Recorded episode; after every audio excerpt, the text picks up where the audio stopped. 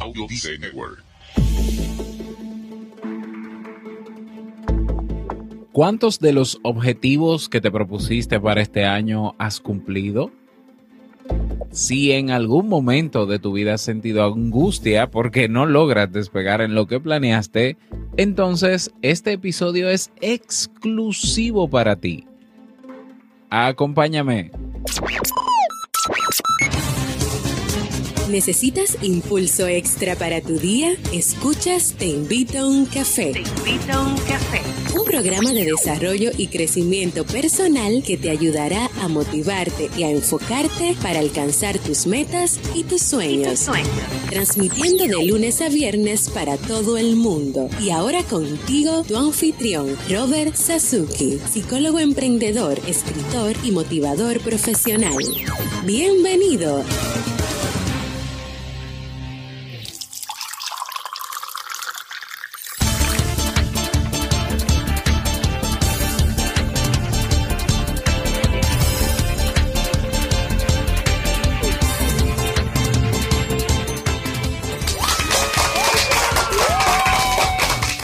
Con esa energía positiva y esos aplausos damos inicio a este episodio número 451 del programa del podcast Te invito un café. Yo soy Robert Sasuki y estaré compartiendo este rato contigo, ayudándote y motivándote para que puedas tener un día recargado positivamente y con buen ánimo. Hoy es viernes 9 de junio del año 2017. Si todavía no tienes tu tacita de café, tu bombilla con tu mate, tu poquito de té o tu taza de chocolate, ve corriendo por ella porque vamos a comenzar este episodio con un contenido que estoy seguro te gustará mucho. En este episodio escucharemos la frase con cafeína, ese pensamiento o reflexión que te ayudará a seguir creciendo y ser cada día mejor persona. El tema central de este episodio que he titulado Comienza el no, ya lo tienes. Y el reto del día, como siempre recordarte que en robertsazuki.com barra club tienes ahí nuestro club Kaizen en el cual tienes disponible nuestros cursos de desarrollo personal y profesional, tienes acceso a nuestros webinars, tienes acceso a una biblioteca digital, recursos descargables, acompañamiento personalizado y una comunidad de personas que tienen todas el mismo deseo, mejorar su calidad de vida. Cada día una nueva clase, cada semana nuevos recursos, cada mes nuevos eventos. No pierdas esta oportunidad. Ve directamente a robertsazuki.com barra club y suscríbete. Vamos inmediatamente a iniciar nuestro itinerario de hoy con la frase con cafeína. Porque una frase puede cambiar tu forma de ver la vida, te presentamos la frase con cafeína.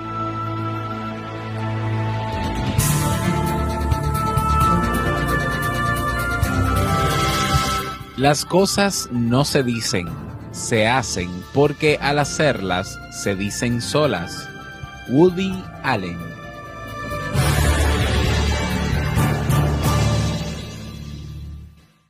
Bien, y vamos a dar inicio al tema central de este episodio que he titulado Comienza el no, ya lo tienes. Y bueno, en el día de hoy, pues quiero presentarte esta ponencia que he tomado del encuentro TEDx de Río Lima, o no sé si es Lima o Limay.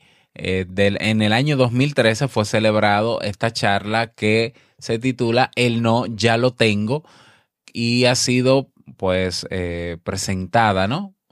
Eh, por Jonathan Lloydy. Jonathan Lloydy es un consultor en, el ámbito comercial y empresarial y nos cuenta su propia experiencia derribando límites, nos alienta a perseguir objetivos pensando de manera optimista en la obtención de logros en diferentes ámbitos de la vida. Una charla súper, súper interesante que te dejo, que te dejo, ¿no? A continuación.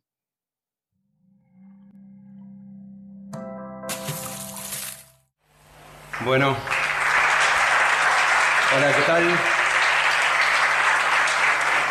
La verdad que después de esta presentación no salgo de la emoción, eh, me cuesta mucho. Eh, creo que estas son las cosas que que hacen que la vida valga la pena también, ¿no? Eh, y bueno, a mí me toca hablar de este, el nombre que le he puesto a la charla, que es El no, ya lo tengo. Creo que está relacionado un poquito con, con lo que vimos recién. En mi experiencia como docente, he dado muchas charlas y muchos cursos y he también trabajado como consultor y trabajo de eso con muchos emprendedores. Hace un rato vimos una charla que hablaba del tema del emprendedor y demás y la verdad que me sentí muy identificado con lo que decía esa persona, me pasa permanentemente. Y también, también trabajo con empresarios, sobre todo empresarios pymes. Yo fui emprendedor, ya les contaré sobre eso, soy emprendedor, no es algo que uno pueda hacer por un tiempo, lo es siempre. Y una de las problemáticas que siempre detecto en los emprendedores, en los empresarios y en las personas, porque algo que también he aprendido es que las personas y las empresas o las organizaciones no son tan distintas. Las empresas se comportan como la gente que las compone, las organizaciones también. Una de las grandes problemáticas que siempre he visto es fijo muchos objetivos que nunca cumplo. ¿Sí?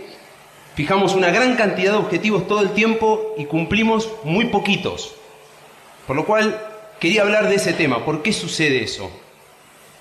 Y les quería preguntar, ¿cuántos objetivos fijaron el último año?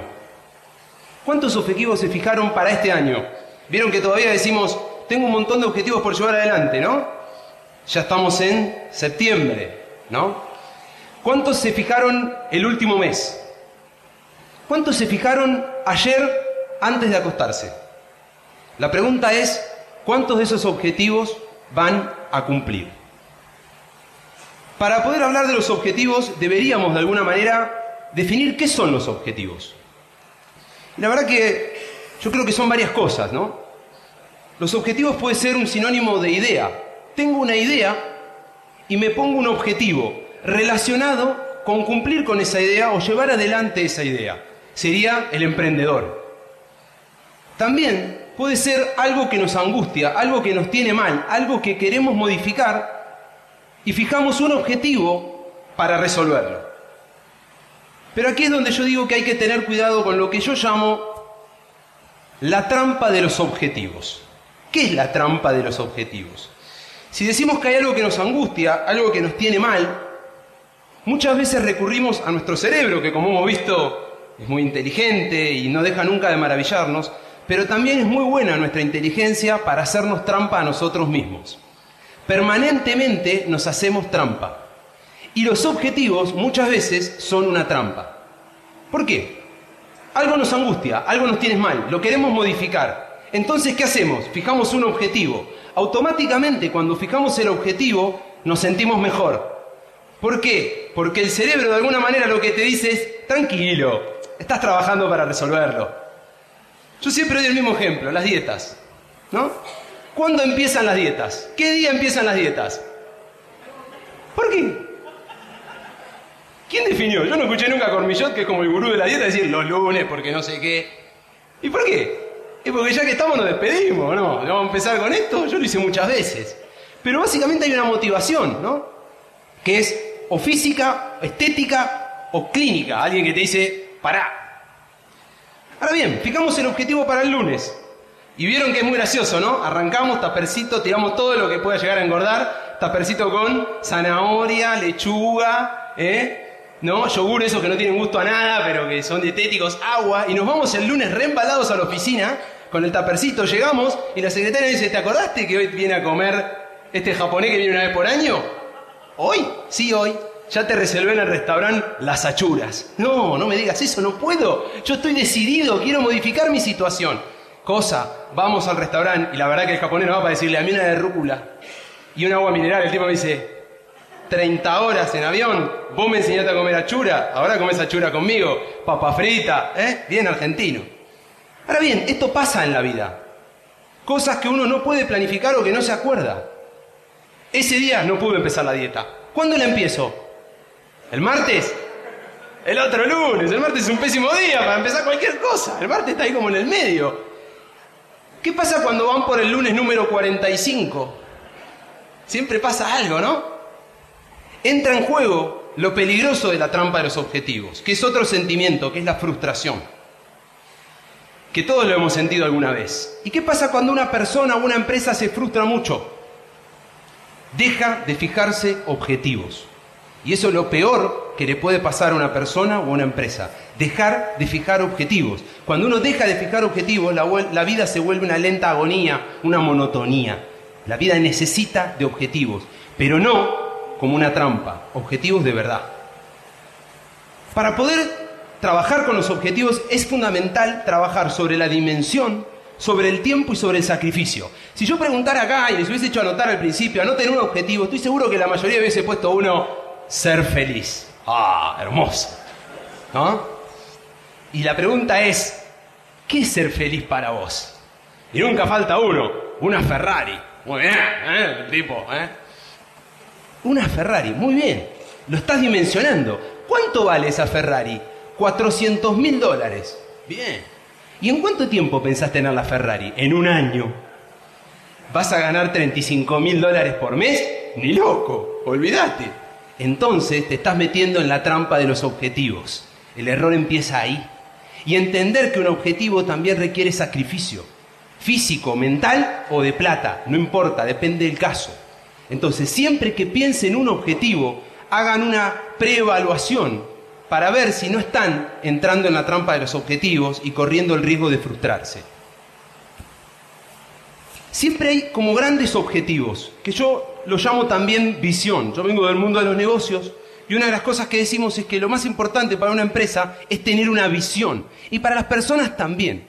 Son objetivos como muy grandes, muy grandes, que en realidad no es un objetivo en sí, es una guía, un lugar hacia donde yo quiero llegar. ¿Se entiende? Pero es muy difícil, a partir de esa guía, empezar a caminar el camino para llegar ahí. Entonces lo que tienen que hacer es trabajar con pequeños objetivos más chiquitos, que sean como galletitas en el camino, que vos si vas comiendo una a una, tenés más probabilidad de llegar al final. ¿Se entiende? Entonces, empezá por algo chiquitito. Yo digo, cuando yo empecé la facultad, me acuerdo, agarré lo típico, ¿no? La lista de las materias. 54 materias tenía mi carrera. 54. Yo iba una semana estudiando y digo, esto es imposible. ¿Está bien? ¿Qué es lo que uno tiene que tener cuidado? Cuando el objetivo es muy grande, corres el riesgo de mirar ese 54 y que te asuste y que te vayas corriendo y abandones el objetivo. La principal causa de muerte de los objetivos es el abandono. Los dejamos antes de empezar. Entonces, ¿qué debes hacer? ¿Qué hice yo? Dije, no, mi objetivo es, ese es el que me guía. Empecé a rendir el primer parcial y después el segundo y después el primer final. Y un día me encontré con que si rendía ese último final me llenaban de huevo en la puerta. ¿Se entiende? Entonces, dividan a sus objetivos en partes más chiquitas. Para mí, las personas exitosas, qué palabra, ¿no? El éxito, son las que son buenas para pensar y transitar el camino. Las personas exitosas tienen esa capacidad de con un objetivo madre, son muy buenas en, pensar ya qué tengo que hacer hoy, empezar a hacer hoy para acercarme cada vez a ese final que está ya lejos, lejísimos, que parece imposible. Es más, las personas que son muy buenas pensando el camino, a veces le roban los objetivos a otros. Dice, qué lindo objetivo que tenés vos. Pero vos no sos bueno para transitar el camino, yo sí. ¿Está bien? Les voy a proponer algo. Sean envidiosos y ambiciosos. Imagínense si ponen en su currículum, ¿no? Vieron que tenés que presentarte, ¿no? Y en el final pones, y además soy envidioso y ambicioso. Y para algunas empresas le vendría bien, pero para la mayoría diría, eh, qué raro, un tipo envidioso. A mí no me gusta el envidioso. Yo soy muy envidioso. Muchas veces en mi vida he envidiado a personas, personalidades, figuras, a las cuales yo me quería parecer. Que decía, qué bueno lo que hace ese señor, esa persona, yo quiero ser como él. Lo envidiaba, envidiaba su situación, ¿no? Cuando practicaba deportes, envidiaba a mis compañeros que iban a los Pumas, o lo que decía, yo quiero ser como él. Pero en mi caso, creo, es una envidia positiva. Una envidia que me motiva. Es el principal, uno de los principales motores que tengo. Entonces yo veo a esa persona y me motiva a llegar hacia ahí, como referencia. Y aparte está bueno, porque al tener una referencia es más fácil trazar el camino. Y como soy ambicioso, lo quiero superar. Quiero ser mejor, Lamentablemente la envidia que abunda, y por eso que tenemos un concepto negativo sobre la envidia, es la negativa. ¿Y cómo es la negativa? Las motivaciones son las mismas. Pero el problema pasa que la persona, en vez de tratar de ver cómo llegar a superarse hasta ahí, empieza con mentiras, a degradar a esa persona para llevarla a su nivel. Entonces dice, llegué, No, no, no, en realidad lo mataste y llegó hasta acá. No es lo mismo, ¿sí? Para cumplir objetivos hay que juntarse y compartirlos. Esta es la parte de la charla que, cuando la vimos hace un rato, sentía, vieron que él dijo, no, reemplacen el yo por nosotros. No sirve ser egoísta, no sirve. Es muy difícil tener muchos éxitos solos. Nadie lo logró solo. ¿eh? Ni Steve Jobs, que es como la, ¿no? el revolucionario. Nadie. Siempre esos genios creativos, por lo general, estuvieron rodeados de un montón de gente. Siempre cuento el mismo caso. Todos conocen a Walt Disney, ¿verdad? ¿Sí? ¿Alguien conoce a Roland Disney? ¿No? ¿Saben quién es? El hermano. ¿Eh? Y podía ser hermano, el padre o el hijo, no había mucha chance. El hermano de Walt Disney. Nadie lo conoce. Walt Disney, ¿qué era? Un loco creativo, divino, simpático, pésimo para los números, desordenado, ¿sí? Como suelen ser los locos. Roland, ¿quién era? El hermano que le decía, vos dedicate a eso, inventate Bambi, ¿no? Un profesor de marketing mío me dijo una vez, si no fuera por el marketing, Mickey Mouse sería una rata. Genial. ¿Está bien? Entonces, vos encargate de eso, de crear, ¿eh? Andá a la Argentina, nos gusta ver eso, vino a Bariloche y inventó Bambi, ¿no? Creá, yo me encargo de administrar el resto. Algo parecido pasó con Steve Jobs. ¿Sí? Lo echaron de su propia empresa. Te tienen que echar de tu propia empresa. Cuando él vuelve, un señor le dice, Steve, vos sos un loco. Divino, ¿eh? Pero un loco. Dedicate a eso. Encerrate en eso, déjame el resto a mí. Y a partir de que lograron eso, Steve Jobs hizo en pocos años las mayores genialidades en el mundo de la tecnología que se conocen. Rodéense, compartan sus objetivos, compartan lo que los apasiona, porque nunca saben si el que está al lado no tiene algo genial para aportarles a su idea o a su gran objetivo. Y algo que es muy importante, ¿no? No le pongan límites a los objetivos. ¿Cuántas veces pensaron en algo, en un objetivo, y automáticamente dijeron, no, no, esto es muy difícil, no voy a poder, no, para hacer eso tenés que ser, ¿sabes qué? ¿Sabes cuántas veces te pasó eso? Un montón de veces. La mayoría de las veces los objetivos te los pones vos, no te los pone nadie. Chicos, creo que venimos de una charla donde la, vida se va a encargar de ponerles un montón de límites, dificilísimos de sortear. Preocupémonos por esos, estemos preparados para poder superarlos. No nos pongamos límites nosotros. Y cuidado con la gente envidiosa negativa. ¿Por qué? Porque la gente que no puede les va a decir a ustedes que tampoco pueden, porque él sufre con su éxito. Entonces, a veces no hay que escuchar a nadie. Si vos estás convencido y crees de verdad en algo, dale para adelante.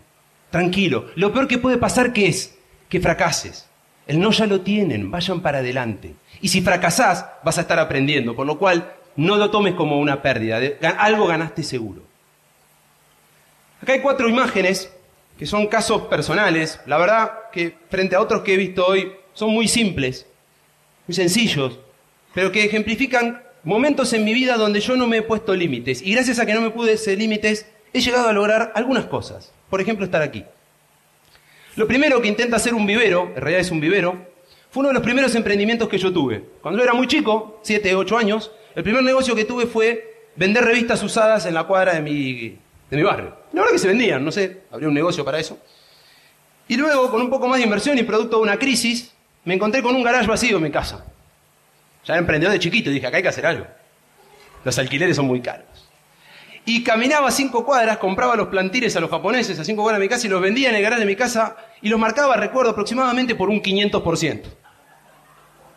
Tenía que hacer mucho marketing. ¿Cuál era? La carita de Shrek. ¿Se acuerdan? Y las señoras del barrio que, ay, el nene. Sí, el nene. 20 pesos el nene. Y me pagaban. Y ahí tuve el primer problema financiero porque tenía una, plata llena de, una, cajita llena de plata y me la gastaba. Y me, me desfondí. y tenía que salir a buscar crédito. No me puse ningún límite. Tiempo más tarde, con un compañero del barrio, muy inquieto como yo, dijimos, queremos tener una empresa. Estudiábamos y dijimos, queremos tener una empresa. Y todo el mundo nos ponía límites. No, dedícate a estudiar, hacete contador, trabaja para una empresa. Decíamos, no, no, no, no. Yo no quiero eso. Eso no me hace feliz. Y gracias a que no escuchamos a nadie y fuimos para adelante, logramos tener una empresa muy buena. Tiempo más tarde, eso sí quiere ser yo dando clases. Un día dije, yo quiero ser profesor. Me gustaba, no sé, veía a los profesores y a mí me encantaría estar de ese lado. Pero automáticamente me ponía límite, decía, no, eso debe ser re difícil, re complicado. Tenés que ser un erudito, tenés que tener 50 años para ser profesor. Y un día dije, no tengo nada que perder, no ya lo tengo. Fui a un profesor y le dije, yo quiero dar clases. Me dijo, bueno, vení, sentate ahí. Tres años me tuvo. Levantaba la mano y me decía, todavía no. Levantaba la mano y me decía, todavía no. Bueno, al tercer año me llama un día, dos días antes de empezar, y me dice, che, no voy más. Ahora arrancás vos. Y ahí empecé.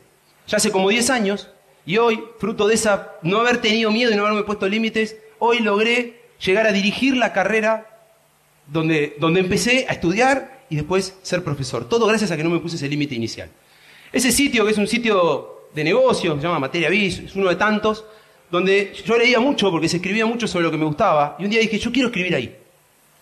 Pero dije, ah, debe ser difícil, ¿no? Para escribir tenés que saber escribir. Yo sé escribir, pero no sé, no soy un escritor, ¿no? Entonces agarré un día y dije, navegando, dije, el no ya lo tengo. Y fui a una parte muy interesante que tiene las páginas, que es contactos. Y apreté en contacto y mandé un mail, quiero escribir, puse, enviar, total. Al rato recibo un mail que me dice, ¿querés escribir? Escribí. Claro. Estuvo bueno el mail, pero, ¿y? Y bueno, escribí. Y se lo mandé y me lo devuelve. Y le digo, no, esta no es mi nota. Me dice, no, lo que pasa es que ahora está bien escrita y editada. Yo te voy a enseñar, me Mira vos, ¿no? Y ahí empecé a escribir y lo he escrito en un montón de lados y la verdad que cada vez me gusta más. Todo gracias a que me animé a poner contacto. Mira qué, qué grosso. Y esta última pasó hace muy poco. Ese señor que está ahí se llama Henry Minsberg. Henry Minsberg es así como un gurú, digamos, de la estrategia, mundo de los negocios, ¿no? Un grosso, canadiense él. Yo estaba preparando el doctorado, yo estoy haciendo un doctorado y haciendo una tesis, y en la presentación de la tesis simulé una entrevista con Henry Minsberg. O sea, yo le preguntaba y yo respondía por él. Termino la cara del profesor, nunca vi una cara tan transformada. Me dijo, lo que usted que va a hacer es una animalada.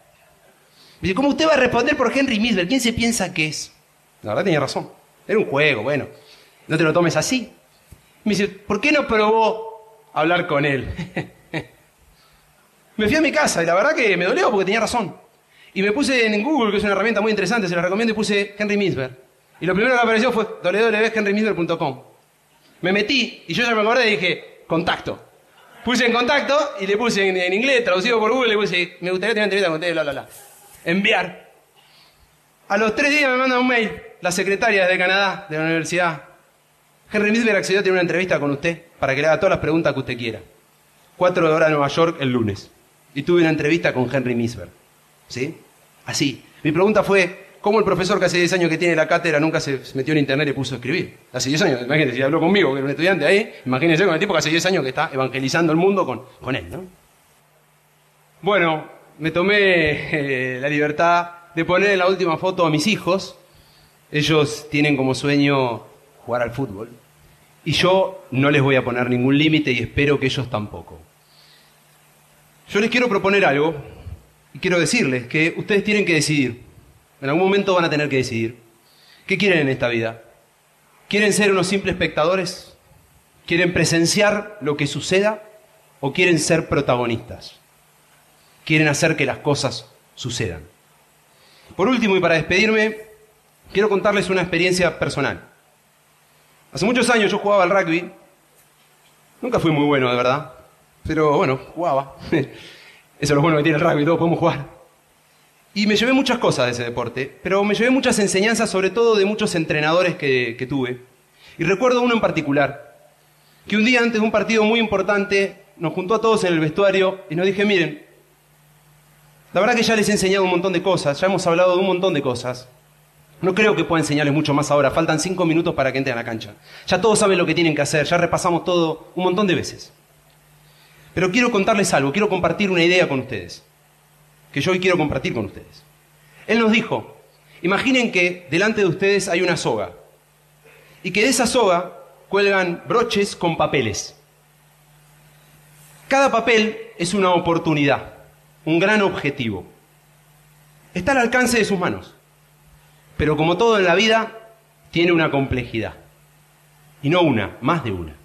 La primera es que esa soga se mueve todo el tiempo a veces más despacio, a veces más rápido, pero siempre se mueve. A veces vienen muchos papelitos, a veces no viene ninguno. Hay que tener paciencia, saber esperar. Y tiene otra más, que es que ustedes están clavados al suelo, por lo cual ustedes no se pueden mover más de lo que les dé sus brazos. Por ende, esa oportunidad, ese papel, pasará frente a ustedes una sola vez. Luego ya no es más de ustedes, será de otro. Vaya a saber quién. les propongo que por unos segundos cierren sus ojos. Háganme el favor, cierren sus ojos. Así me voy tranquilo, no mentira. Cierren sus ojos. Imaginen un gran objetivo. Cualquiera, no importa. Lo más grande posible, como me dijo un día un colega, si soñás con el cielo, podrás llegar a las nubes. Por lo cual, piensen. Ahora, imaginen el camino. Imaginen cuál es la primer galletita que tienen que comer para tratar de llegar hacia el final. Y escuchen muy fuerte a su corazón. Ahora doten a ese gran objetivo de amor, pasión y un poco de locura. Nunca está de más. ¿Lo ven?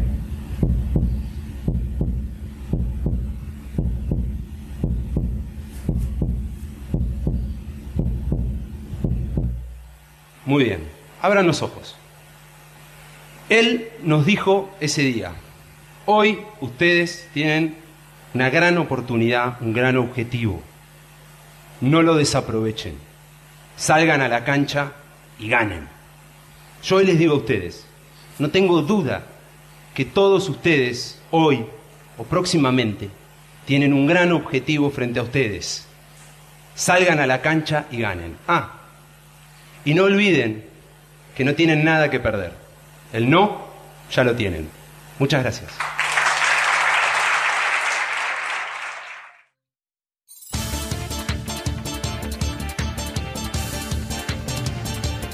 Bueno, y espero que te sirva este contenido. Quedémonos siempre con lo bueno y pongamos en práctica cada una de las cosas con las que nos hemos identificado de esta charla. Y bueno, eh, si tienes alguna sugerencia de temas, recuerda que puedes escribirme al correo hola arroba y con muchísimo gusto pues lo preparamos. Si quieres dejar tu mensaje de voz, recuerda que en robertsazuki.com barra mensaje de voz puedes hacerlo. Dejas ahí tu nombre, tu país, el saludito que desees para publicarlo en los próximos episodios. Vámonos con el reto para el día de hoy y vámonos también con el reto para el fin de semana.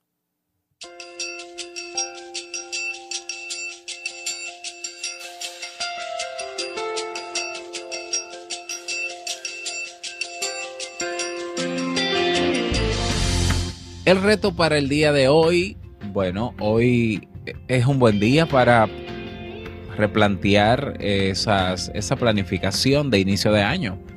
Hoy pudieras hacer el cambio, puedes hacer el cambio. Quizás te diste cuenta que alguno de esos objetivos no es posible cumplirlos o lograrlos este año pues puedes cambiarlo, puedes sustituirlo, puedes eliminarlo, pero sé consciente de cuál es tu realidad.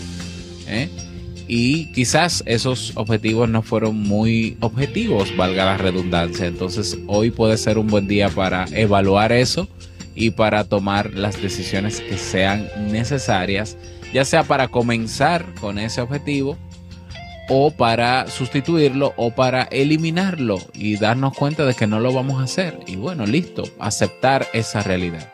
Ese es el reto para el día de hoy y para el fin de semana, como siempre, desconectar, estar con los tuyos, eh, disfrutar de este fin de semana.